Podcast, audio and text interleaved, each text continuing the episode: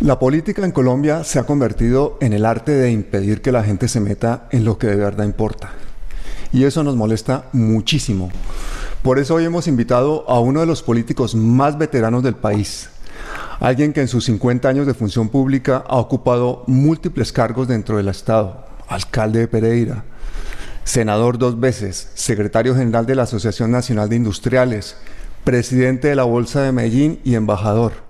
También ha trabajado 10 años con Sergio Fajardo, fue su asesor como gobernador de Antioquia y luego su coordinador político en la campaña presidencial del 2018, en la que la división de los partidos progresistas permitieron una segunda vuelta en la que Fajardo pidió el voto en blanco y ganó la extrema derecha en Colombia.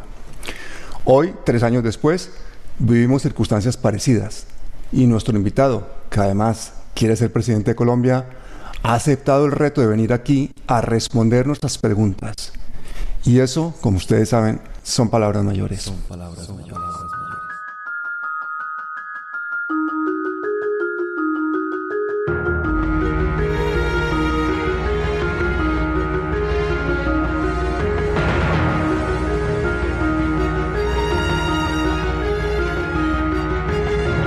Iván Marulanda, gracias por aceptar la invitación. Pablo, un gusto estar contigo, con tu audiencia, que sé que en muy buena parte son jóvenes y entonces es una gran alegría poder tener esta conversación contigo. Te quiero recordar que uno de los pasos más importantes de mi vida fue que estuve en la Asamblea Nacional Constituyente como delegatario en ese hito histórico. Allí fui elegido constituyente y cumplimos la faena y, la, y el momento histórico tal vez más importante de la democracia en los últimos 100 años. Sí, señor. Pido disculpas por esa omisión tan importante. Efectivamente, como usted lo ha dicho, nuestra audiencia es sobre todo de gente muy joven que está cansada de discursos oportunistas. Muchos de ellos hacen parte de esos 17 millones de colombianos del mayor partido político que se llama la abstención y cuyos militantes creen que la única diferencia entre democracia y dictadura es que en la democracia colombiana uno vota antes de obedecer las órdenes. Así que bienvenido. ¿Usted qué opina de eso? Sí, Pablo. Nosotros tenemos una democracia muy incipiente, eh, precisamente por la poca participación de la ciudadanía que tiene una, una razón de ser. Y ese la falta de eficacia de las instituciones que no le dicen a la gente nada. Por ejemplo, en esta pandemia donde ha habido tanto sufrimiento, el Estado no, aparece. Y entonces la gente dice, ¿qué será el Estado? ¿Para qué servirá el Estado? ¿Qué sentido tiene que yo vote o no vote si se trata de una institución para mí fantasma, que no me sirve para nada? Yo vivo en una total inseguridad tengo que labrarme la vida con mi propio esfuerzo todos los días. Luego me están hablando de algo que para mí no existe. Y ese es el gran problema. Y no existe porque las personas y los sectores políticos que tienen atrapada las instituciones del Estado no están allí para servirle a la gente, sino para servirse ellos mismos. Sí, por eso es que en un país bien gobernado la pobreza debe inspirar vergüenza y en un país mal gobernado la riqueza debe inspirar vergüenza. Pero eso no lo dijo ninguno de nuestros candidatos en las últimas elecciones, eso lo dijo Confucio hace 2500 años. Y es más cierto que nunca ahora en este territorio llamado Colombia, donde siglos de malos gobernantes nos han convertido en uno de los países más desiguales del mundo. ¿Y por qué digo esto? Iván, porque tu discurso sobre la reforma tributaria en el Congreso será recordado como uno de los mejores y más emotivos de los últimos tiempos. Veamos un fragmento. Un país que compró un bus de 46 millones de pasajeros para conducirnos a la meta de la paz y no hay con qué echarle gasolina. Esa es la realidad. Un país pobre, un Estado pobre. Pobre porque estas reformas tributarias las hacen los lobistas, que vienen aquí a meter artículos con sus amigos congresistas y del gobierno. Iván, emocionaste a todo Colombia, pero a, ti casi te da algo. ¿Por qué estabas tan emberracado con el gobierno de Duque?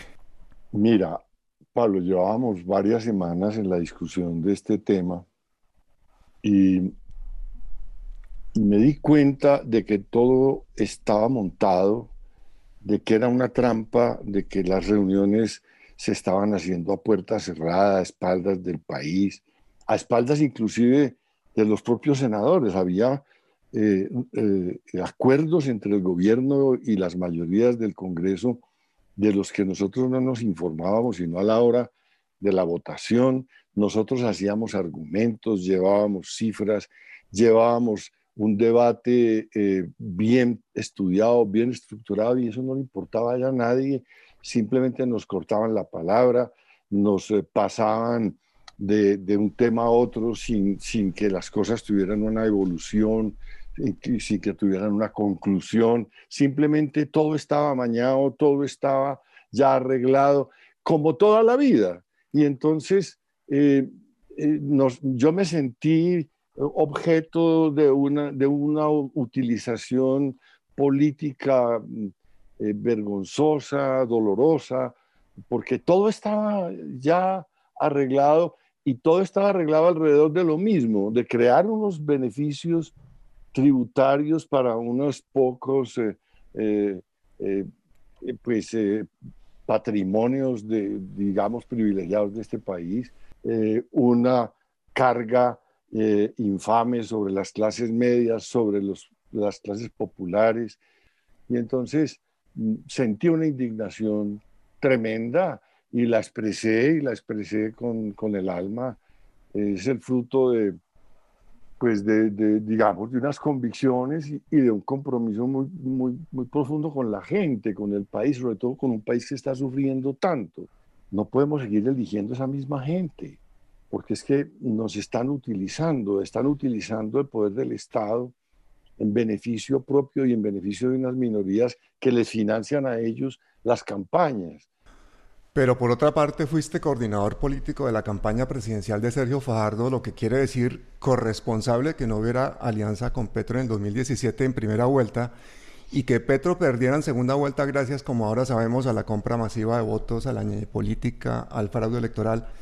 Viendo el caos en el que está sumido el país tras otros dos años de gobierno uribista, ¿no te arrepientes de esa decisión? Pablo, hay, hay una el tema, a mí me, da dolor el tema porque, porque pues tengo un, digamos, un gran compromiso con el cambio en Colombia. Era lo que a lo que le he dedicado toda mi vida.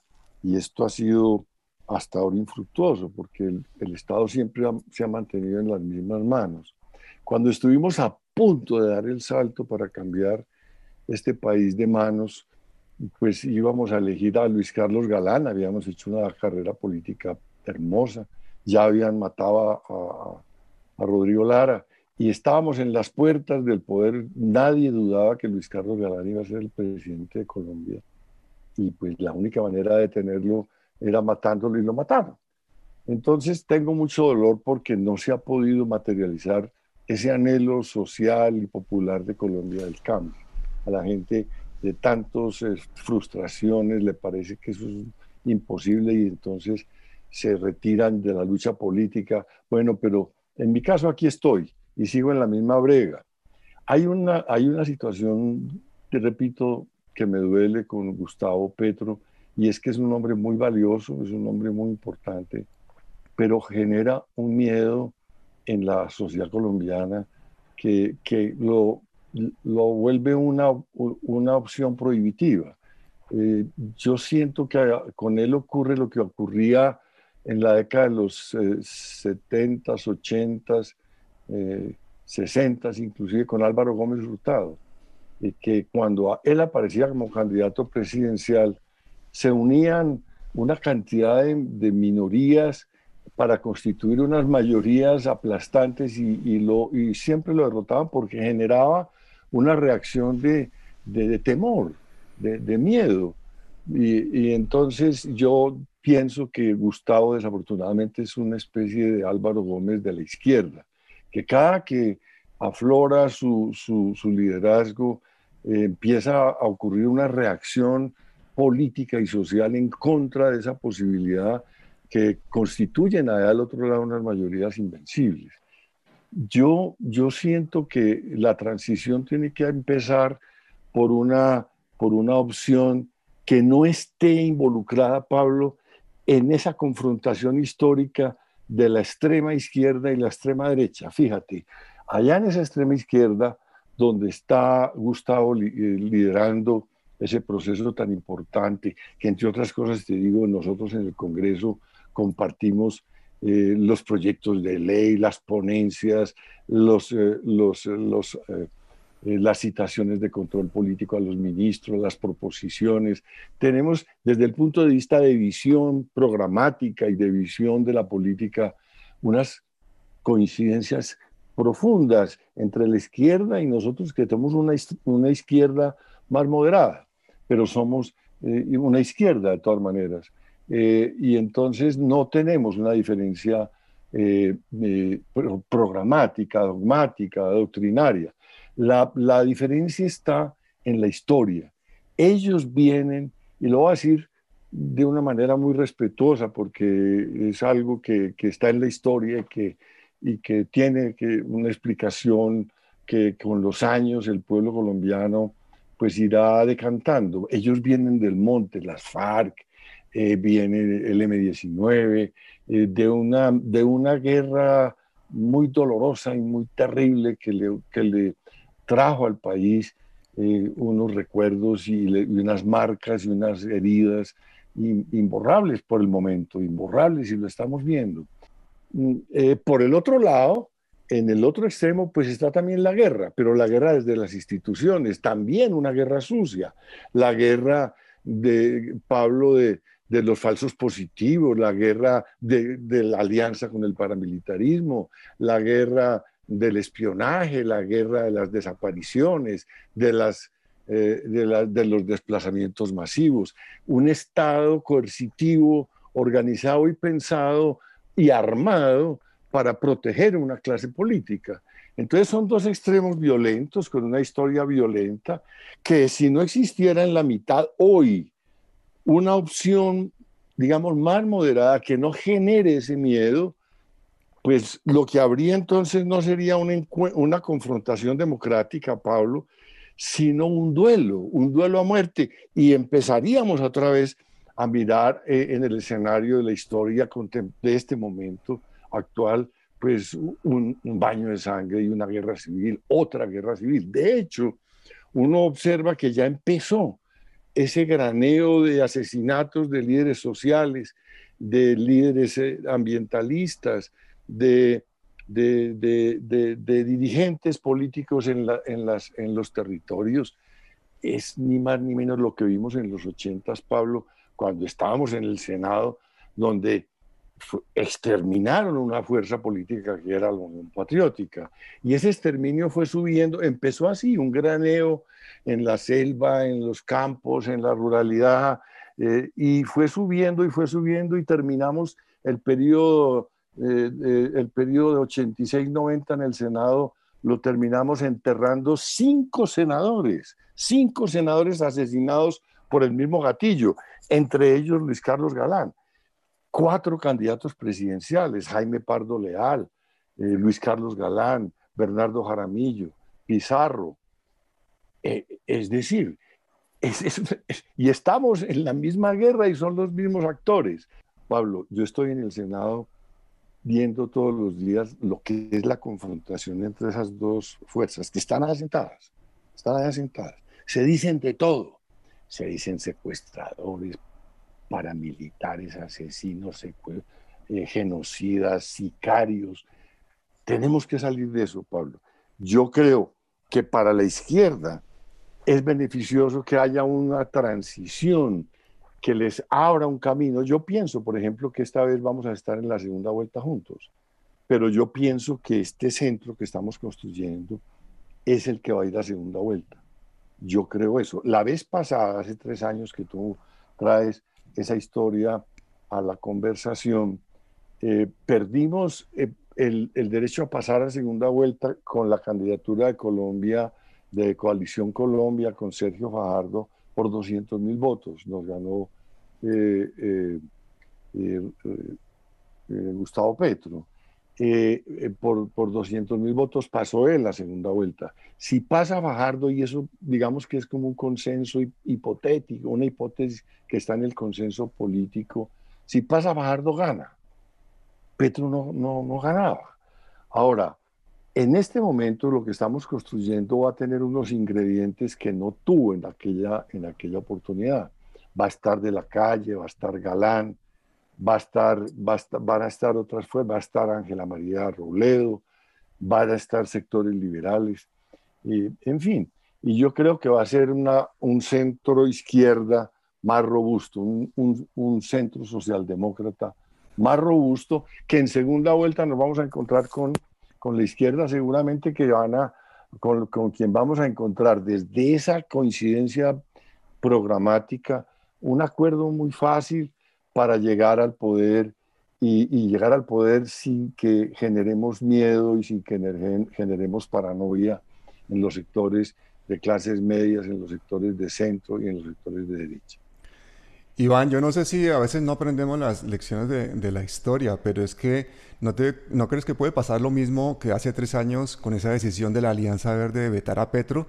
Y aparte, ¿no es muy poco democrático y hasta sospechoso que un partido intente sacar del juego a alguien en lugar de que sean los colombianos los que decidan con su voto quién está y quién no está?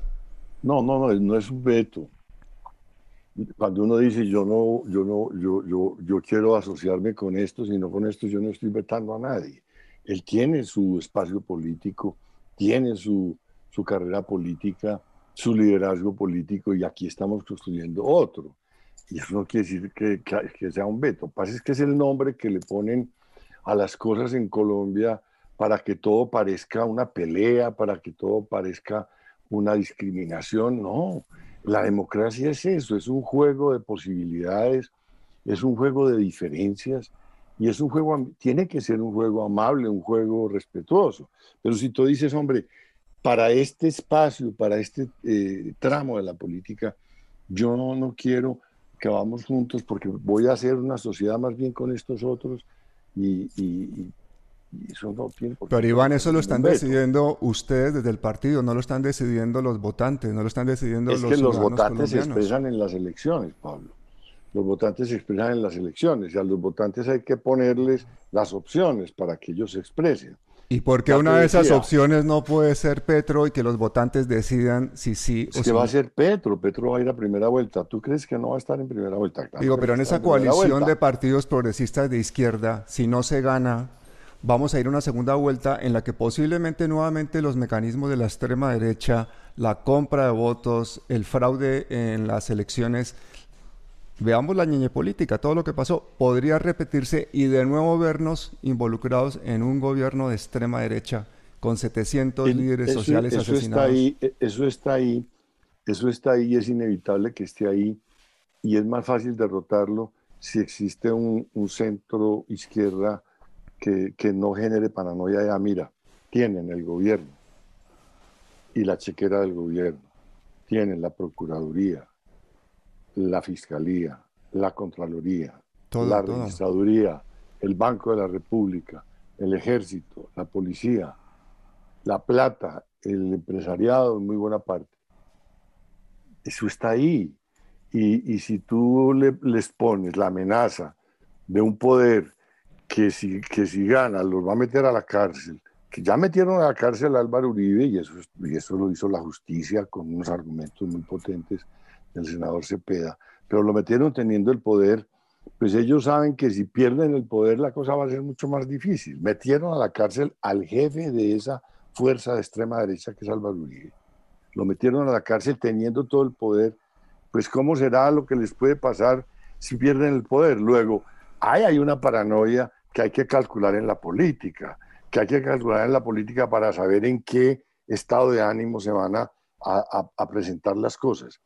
Yo estoy seguro de que todo ese poderío y toda esa batería de poder, incluyendo el fraude electoral, electoral, pues se van a poner al servicio de esa paranoia para detener cualquier posibilidad de cambio y es la, la situación de guerra civil que yo, que yo quiero evitar. En este Pero esa, esa visión un poco catastrofista de, guerra civil y todo eso, la estamos viviendo ya. Son 700 líderes asesinados en dos años de gobierno pues, de El empobrecimiento de millones de colombianos. El problema que, a veces vemos los colombianos es que quien no está de acuerdo con el gobierno lo llaman comunista, quien denuncia el paramilitarismo es castrochavista, a quien no quiere el fracking le dicen que se opone al desarrollo, a quien se opone a la pobreza lo tachan de extrema izquierda y a quienes denuncian violaciones de derechos humanos pues sencillamente lo, lo asesinan. ¿No crees que ese argumento de no polarizar en Colombia lo promocionan especialmente los que buscan conservar sus privilegios, esos de la extrema derecha que quieren su impunidad? Para que nadie se les oponga y todo siga igual? No, no, no. Mira, yo estoy en este mundo desde mediados del siglo pasado. No he hecho otra cosa que ver una guerra civil en Colombia permanentemente, por distintas, con distintos títulos, pero siempre la misma guerra. Y es un baño de sangre insoportable, indecente. Y yo no me quiero morir en ese mismo baño de sangre. Nosotros no podemos perpetuar esa pelea que es una pelea de, décadas. Nosotros tenemos que darle al país una cara amable que sea capaz de mirar hacia adelante. Ahora, es el pueblo el que decide. ¿Por qué impedirle a unas personas que representan unas fuerzas que siendo de oposición, hemos sido oposición, yo he sido oposición toda la vida y he sido disidencia y he sido de la rebeldía democrática, nunca empuñado un arma nunca he favorecido los sectores armados, siempre he dado una pelea por la paz, por la reconciliación, y esa ha sido mi vida. ¿Qué, qué, por qué nos van a vetar a nosotros? ¿Por qué nos van a vetar el derecho a presentarnos como una opción política distinta a esas dos otras opciones que están comprometidas en esa confrontación? Es un veto hacia nosotros. Entonces, si es que las cosas se quieren mirar así, yo no la veo así. Yo no veo que sea un veto contra nosotros que nos digan por qué nos estén preguntando que por qué nos estamos presentando como una opción política. Es un veto, pero yo no lo, no lo recibo así. Simplemente hay un, hay un cálculo, a mi juicio, mal hecho de, que, de creer que si nos juntamos desde el principio en ese, en ese proceso electoral y vamos a una primera vuelta juntos, vamos a ganar las elecciones y vamos a ganar el poder. No es así. Esta no es una confrontación de dos bandos guerreros que se están sumando fuerzas para irse a un campo de batalla a, a, dirimir sus conflictos. No, es una cosa más, más sutil. Una de las cosas que más gustaron de tu discurso a favor de los pobres y en contra de la reforma tributaria precisamente fue la vehemencia, esa fuerza, ese ímpetu que le pusiste porque te salía del corazón ese... Y yo creo que muchísimos de los millonarios colombianos que estaban escuchándolo estaban pensando este señor está polarizando, está poniéndose en contra de nuestros no, intereses. No, ¿por qué, Pablo? Porque es que yo nunca he cogido un arma. No es lo mismo un discurso de Iván Marulanda contra la realidad social y con la realidad, contra la realidad política del país que el discurso que pueda decir alguien que viene del monte. Eso no es lo mismo. Pero el que, el que ha estado en el monte, el que ha estado en el monte y luego lleva 30 o 40 años ejerciendo la democracia, denunciando el paramilitarismo, luchando por la igualdad social, no merece una oportunidad, no creemos en el perdón, no deberíamos juntarnos con esas personas para construir un país. Estamos, estamos, estamos construyendo una democracia con ellos y es lo que hemos hecho apoyando el acuerdo de paz, respetándolos en, en los escenarios democráticos. Pero de ahí a olvidar lo que ellos representan para, para, para un país al que agredieron durante tantos años, pues desconocer esa realidad es simplemente estar de espaldas a, a, la, a, la, percepción de la política. Yo no, no estoy de espaldas a la percepción de la política. Yo entiendo que hay una sensibilidad frente a hechos de la historia que todavía están, abrieron unas heridas que todavía están abiertas y, por supuesto, eh, eh, eh, acojo esa realidad y asumo que en ciertos escenarios como, la como el, escenario electoral, pues somos una opción distinta. Y entonces, ¿por qué nos van a, a nosotros a castrar la posibilidad de nosotros presentarnos como una opción distinta? Eso sería una arbitrariedad. Obligarnos a base de insultos y de presiones, que estemos con alguien es, eso es antidemocrático, eso es irrespetuoso, eso es irrelevante, eh, eh, eso es eh, irrespetuoso. Si a mí si a mí, por el hecho de decir con quién quiero estar en un proceso político, se me va a censurar de alguna parte, de algún lado, pues me parece ah, eh, que eso no corresponde a un pensamiento democrático. Quieren obligar a la gente a estar en determinada línea política a base de insultos, a base de presiones. Pues conmigo no va, conmigo no va, porque yo siempre he estado en mi pensamiento, en mi criterio, como entiendo la política y presentándome con todo el carácter, haciendo lo que yo creo que hay que hacer. En este momento. Es más, hace, hace, hace, hace tres años pensaba lo mismo. Pensaba lo mismo. En este, y, y, y se vio en las elecciones lo que ocurrió. No se pudo ganar el, el, el, el poder para el cambio.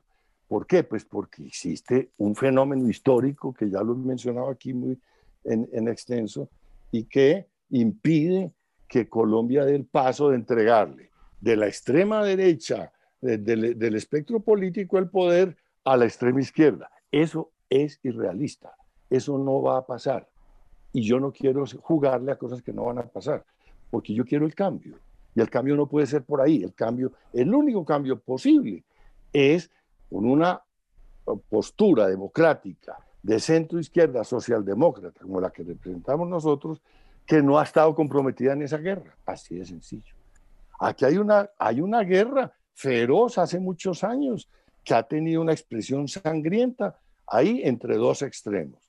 Y hay un centro que, que una vez que eh, estuvimos a punto de llegar al poder también conocimos el baño de sangre, cierto, pero no reaccionamos, nunca, nunca reaccionamos eh, eh, amenazando y, desafiando a una, a una confrontación armada, ni hicimos, ni, hicimos, ni hicimos referencia a esa posibilidad, ni, ni nos parecemos a esto. y ahora que mencionas eso, me gustaría preguntarte una cosa, porque tu trayectoria personal y política efectivamente son las de un hombre comprometido con la democracia, con la paz y con ideas de avanzada, como lo demostraste en tu reciente propuesta de la legalización de la coca. Por eso mismo muchos se preguntan por qué si fuiste fundador con Rodrigo Lara y Luis Carlos Galán del Nuevo Liberalismo, es a César Gaviria a quien designan cabeza de ese partido. Bueno, eso no fui yo, ese no fui yo. De esa sí me tienes que, Pablo, exonerar porque francamente a mí también me sorprendió y, y eso fue un fracaso y el propio, la propia familia de Luis Carlos lo reconoce con el paso de la historia. Iván, y entonces, ¿cuál es tu opinión de César Gaviria y esa demoledora apertura neoliberal que desató y que nos ha traído hasta aquí? No, pues brutal. Y además eh, no he hecho más que escribir y, y, hablar de eso desde su momento, desde su momento. Eso fue un, un, error histórico y un error histórico que, que, tiene una explicación a mi juicio porque yo he pensado mucho sobre eso. Y es que no solamente en el mundo hubo una ola neoliberal muy, muy potente a la que le aplicaron todo el poder político los Estados Unidos y Europa y, obligaron a, muchos países del mundo a, recibir esa cartilla y aplicar esa, lo que se llamó la receta de Washington o la receta neoliberal. Eh, sino que además ocurrió algo eh, que, hay, que hay que verlo con esa, desde una perspectiva, digamos, más, más sutil. Y es que nosotros veníamos preparándonos para gobernar con Galán, teníamos un equipo, teníamos un conocimiento del país, teníamos un programa, tenía, estábamos listos para recibir el Estado. Ocurre lo que ocurrió y llega una persona que no tenía nada que ver con nosotros, que no tenía un equipo, que no tenía un programa y que no tenía eh, eh, tampoco una visión de país ni una experiencia ya en la lucha eh, en el territorio como nosotros. Y entonces llegó a recibir un poder para el que no estaba preparado. Y entonces, ¿qué hizo? Pues cogió la receta de Washington y la aplicó a, a rajatabla como, como quien hace una, un, plato de cocina siguiendo una receta paso a paso. Y nos tienen eh, descontextualizados y en un país arruinado en sus posibilidades sociales con unas grandes diferencias, con un atraso brutal, con la destrucción de los sectores productivos, en fin, y con esta injusticia social, precisamente porque caímos en manos de una improvisación eh, que no tenía respuestas para, de Estado para gobernar un país. Todo fruto de que mataron brutalmente eh, la opción que se venía preparando profundamente y, que estaba preparada y, digamos que tenía todas las herramientas para hacer el cambio.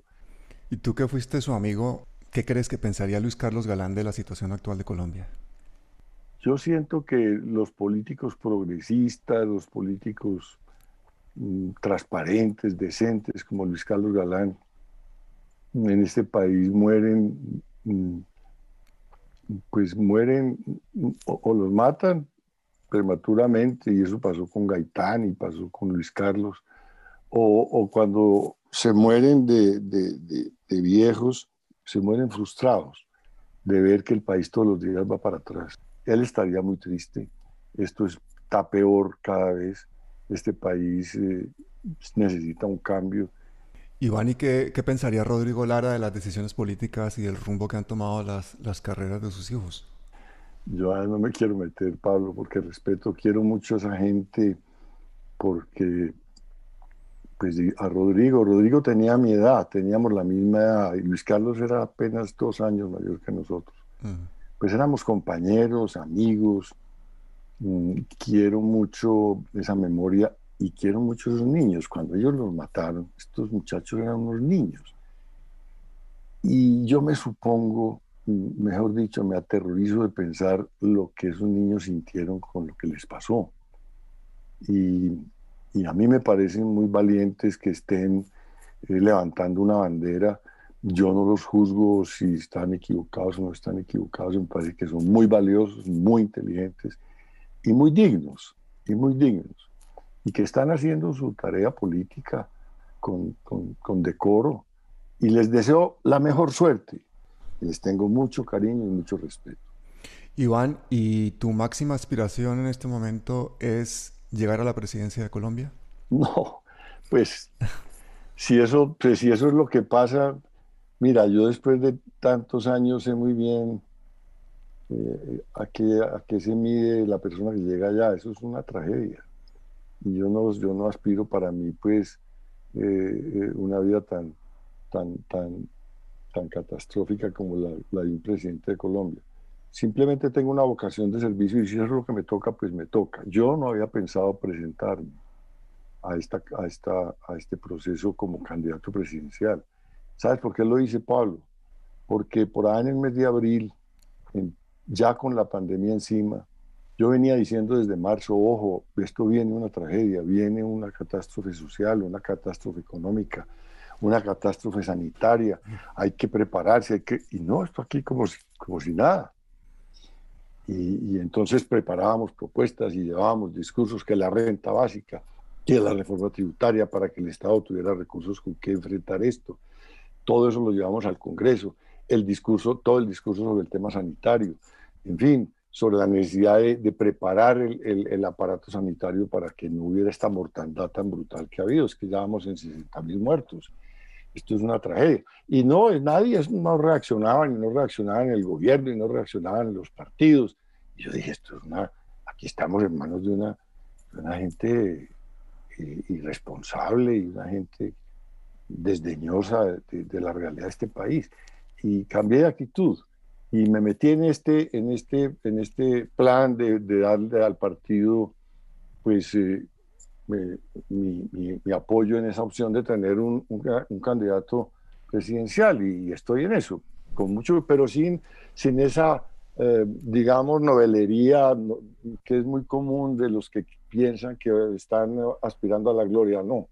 ¿Qué le dirías a esa gente? Porque 10 años trabajando con Sergio Fajardo, además gran amigo suyo, incluso de su padre, Mucha gente piensa que tu aspiración presidencial es una estrategia de Fajardo para eludir la consulta de los verdes, porque Fajardo sabe que la podría perder, una estrategia que ya utilizó en el 2018. ¿Qué le dirías a esa gente que piensa que eres un tapado de Fajardo? No, yo tengo muchos más años que Fajardo en la política, mucho y mucha más historia. No, no. Hace tres años le dije muy claramente, usted tiene que ir a una consulta, tiene que ir a una consulta. No, no, no, trate de buscar que, que lo respalden simplemente porque va adelante en las encuestas. Eso es un error político, eso es, un, eso es una equivocación, es una equivocación sobre la realidad política. Y eso le costó, y no quiso, no quiso enfrentar el tema de la consulta y, y eso le costó la presidencia.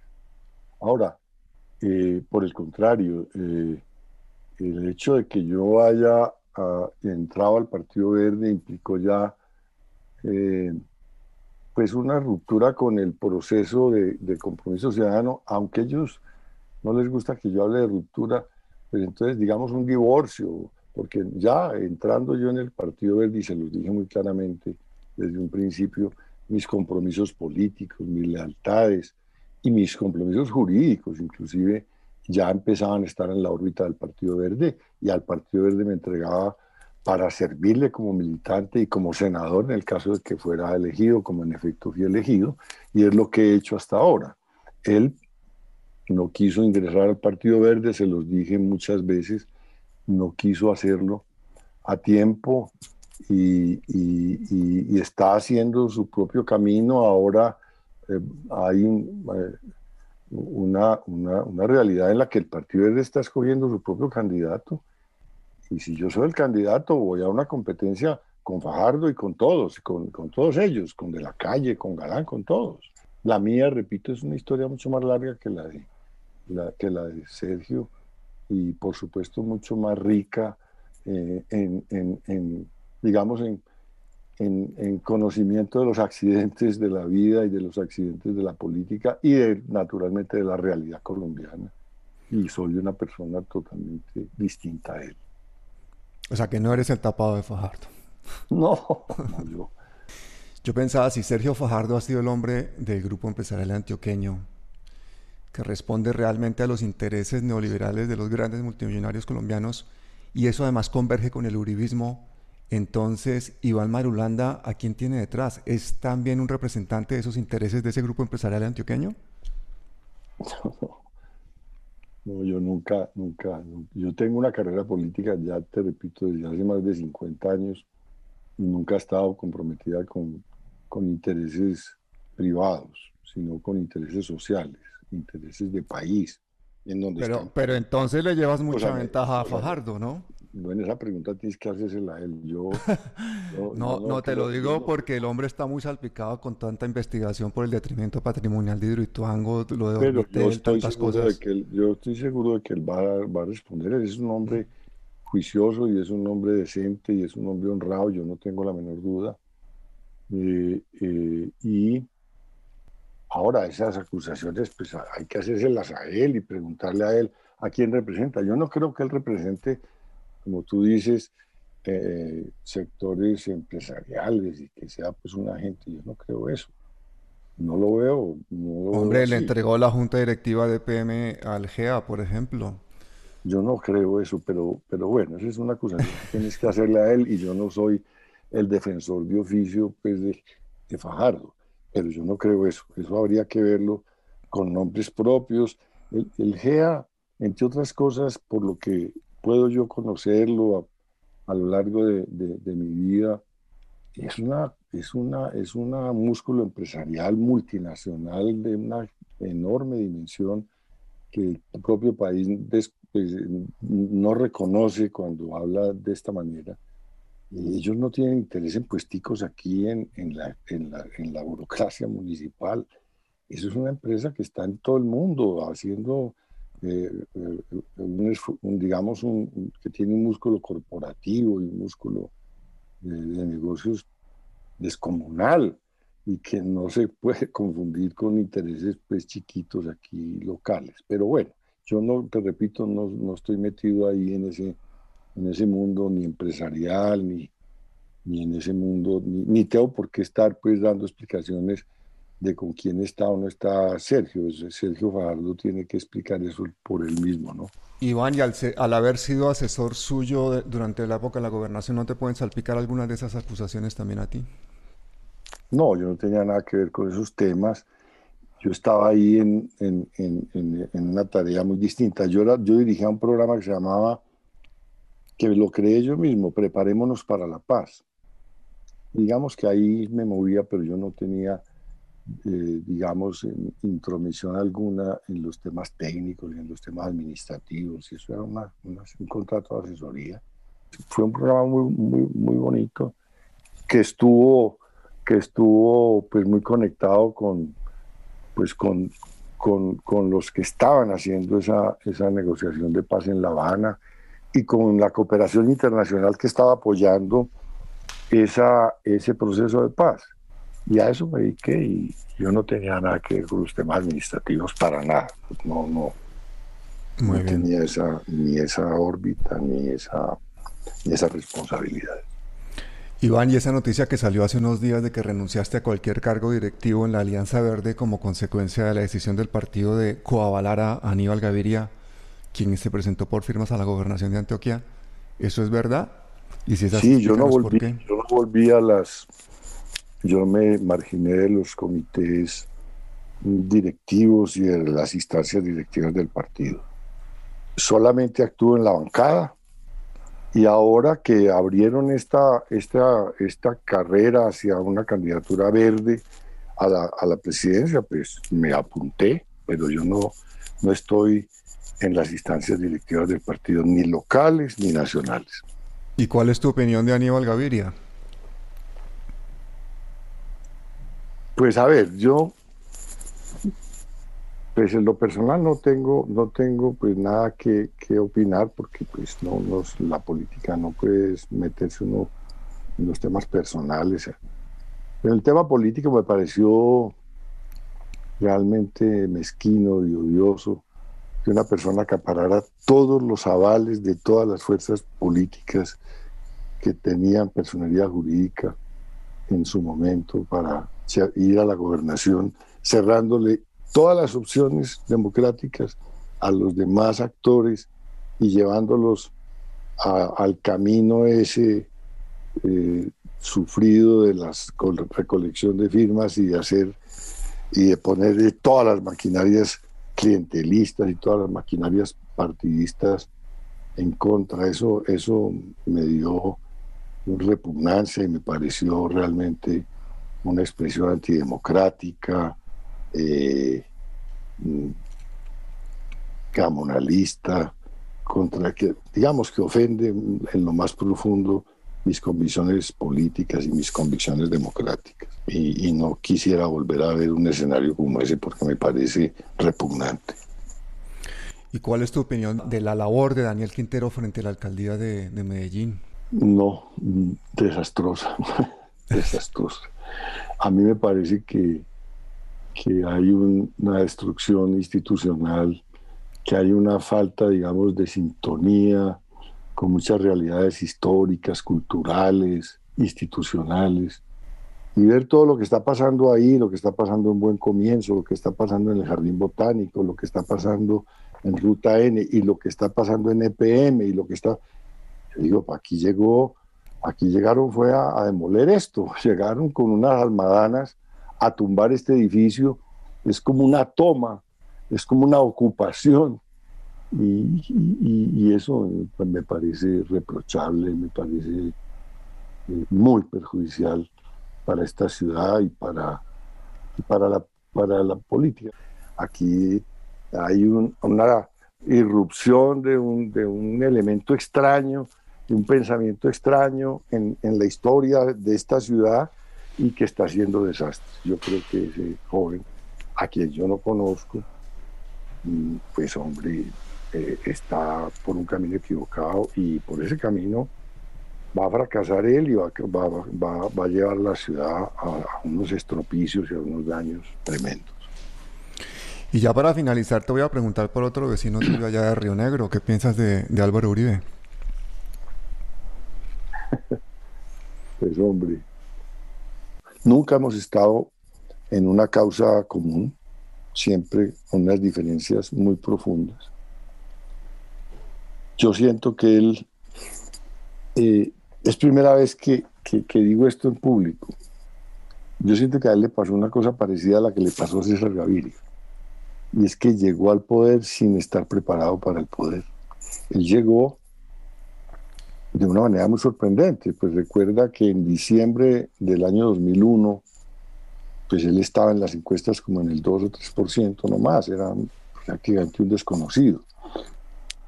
Y ganó en la primera vuelta, una cosa realmente impresionante. Las cosas que pasan por eventos históricos muy de la misma manera que se forma una tormenta, pues se formó un, hecho político ahí. Pero él no estaba preparado, no tenía equipos políticos, no tenía realmente un proyecto de país claro.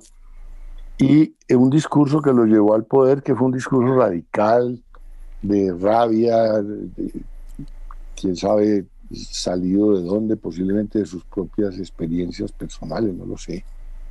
Lo llevó a ese triunfo y digamos que le tocó o, lo que hizo, o no le tocó, sino lo que hizo fue pegarse ese cañazo de que el país lo que quería era un guerrero allá y se dedicó a hacer la guerra y haciendo la guerra terminó haciendo todos estos desastres eh, que, que, tenemos por delante.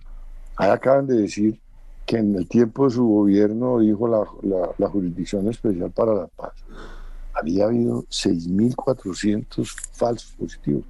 Es una monstruosidad. Y eso ocurre bajo su poder.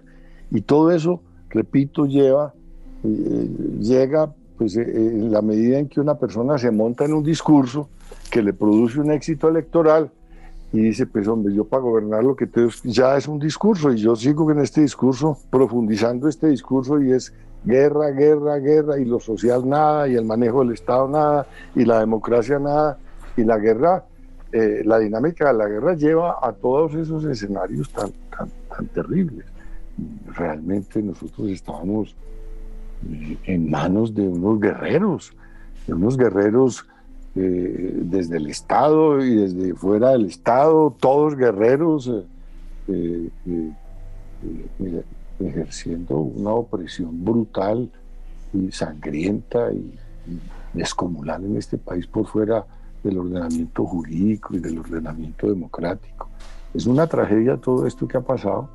Aquí lo que tenemos es un país que hay que mm, amansar y que hay que llevar a, un estado de civilización y de civilidad y de tolerancia y de, comprensión de la diferencia, que fue el escenario de la constituyente y que pensamos que iba a ser eh, eh, el principio de una nueva historia, pero no fue así entre otras cosas porque no dejaron entrar a las FARC y no dejaron entrar a la ELN a ese escenario y siguió la guerra.